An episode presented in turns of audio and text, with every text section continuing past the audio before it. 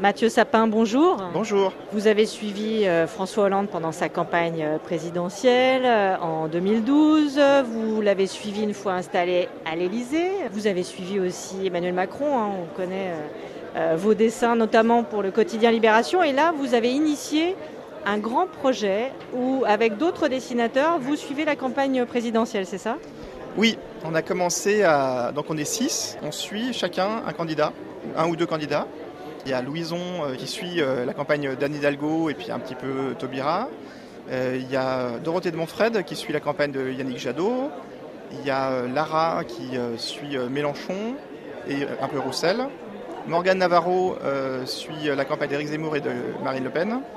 Et le dessinateur Coco Pello qui suit la campagne des Républicains, Valérie Pécresse.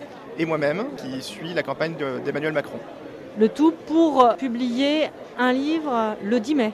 Voilà, c'est une bande dessinée qui va sortir euh, peu de temps après l'élection.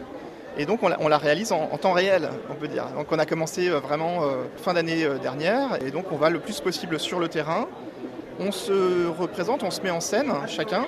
Et ça constitue des séquences organisées les unes à la suite des autres. Donc c'est vraiment un récit choral qui raconte la campagne avec autant de facettes, autant de points de vue. Et qui fait qu'il n'y a pas de militantisme aucun, ni de. c'est- vraiment des points de vue de six auteurs qui observent la campagne. Le propre du dessin fait que les candidats sont plutôt enclins à nous ouvrir les portes et à, nous laisser accéder à des choses qu'on ne va pas forcément euh, pouvoir euh, voir par, d'autres médias. Donc il y a vraiment un côté un peu euh, coulisses de la campagne.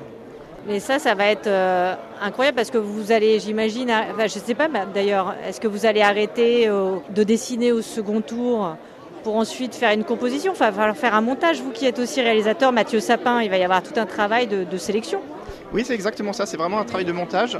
Euh, on peut penser à la construction d'une série télé avec donc tous ces personnages, toutes ces situations qui sont concomitantes. Et donc, en effet, toute la, qualité du livre vient de, la BD vient du fait que euh, on fait euh, résonner des séquences les unes avec les autres. On utilise des, des outils de narration classiques, hein, de suspense, euh, d'écoute théâtre, et, bien sûr l'actualité. euh, si on pense à, la guerre en Ukraine, évidemment, ça personne l'avait anticipé, et donc ça vient complètement percuter notre récit.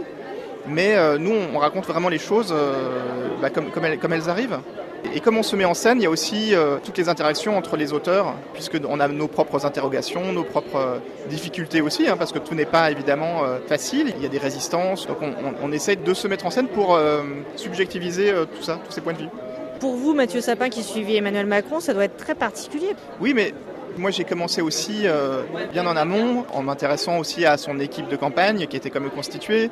Il n'y a pas que les candidats, il y a aussi tout ce qui entoure euh, leur campagne. Et puis on va s'intéresser aussi aux, militants, aux électeurs. Le but c'est vraiment de montrer ce moment qui est un moment particulier dans l'histoire du pays sous le plus d'aspects possible. Ce qui est intéressant, c'est que parmi les autres auteurs, il y en a qui sont habitués à la politique, d'autres pas du tout. Donc il y a aussi cet aspect un peu découverte. Nous, on veut vraiment s'adresser à un public le plus large possible et euh, il y a de l'humour, bien sûr, parce qu'on a tous une approche plutôt humoristique.